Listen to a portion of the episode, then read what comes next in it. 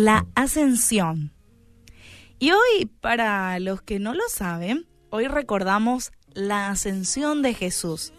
Y yo creo que es un evento al igual de importante como la muerte, resurrección de Cristo que recordamos, ¿verdad? Todos también debemos recordar la ascensión de Jesús. Y, y hablando un poco de eso, Jesús manda.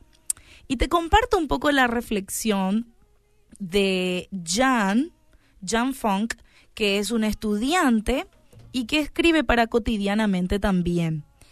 Y él explica, la ascensión significa que Jesús fue junto a su Padre para reinar desde allí. La ascensión es una elevación que simboliza la subida de Jesús al trono junto a Dios Padre. Eso lo podemos encontrar en 1 Corintios 15, 24 al 25 y en Hechos 7, 55 al 57. Pero, ¿qué significa para nosotros la ascensión? Y la primera palabra que es muy importante mencionar es Señor. Los primeros cristianos resumieron su fe en un eslogan cortito. Jesús es Señor. Y la palabra Señor no se refiere simplemente a un título de respeto, como nosotros decimos, Señor fulano, Señor así. No, Señor es el título para referirse a alguien superior, a un jefe. Pero los judíos también lo usaban para referirse a Dios mismo. Entonces, Jesús es Señor quiere decir que Jesús es Dios mismo y que Jesús es nuestro jefe máximo. Y Jesús es rey. ¿Qué implicancia tiene?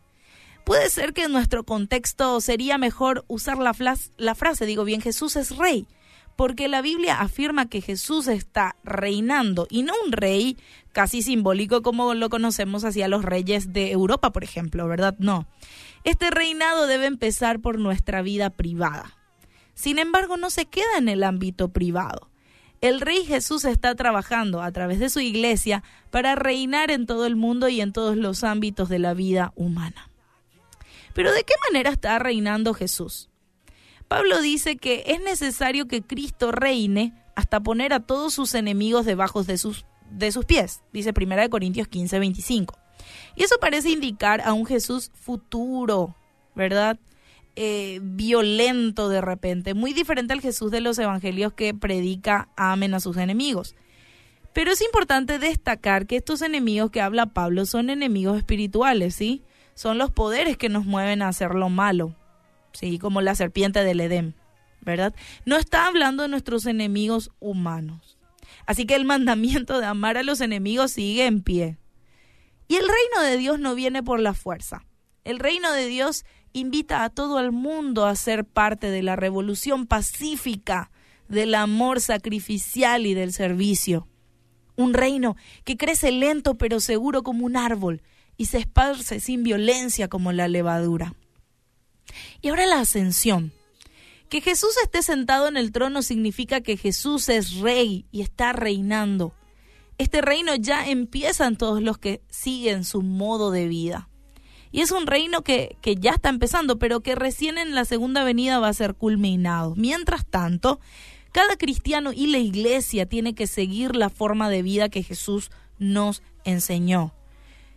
Como dice acertadamente Bruce Metzger, la ascensión proclama que no hay ámbito, sin importar cuán secular, en el cual Cristo no tenga autoridad y no hay ámbito en el cual sus seguidores estemos liberados de obedecerle. Esto, por ejemplo, puede significar que si estás en tu trabajo, obviamente debes seguir el ejemplo servicial de Jesús. Por ejemplo, si estás con tu familia, tenés que aprender a perdonar y amar. Si estás en la iglesia, no tenés que chismosear ni querer la posición más alta, ¿se entiende? Vivir como Jesús lo hizo, pero vivir proclamando esa ascensión de que el Rey Jesús reina en tu vida. Entonces la reflexión de hoy nos lleva a pensar, ¿en qué áreas de tu vida necesitas seguir a nuestro Rey Jesús?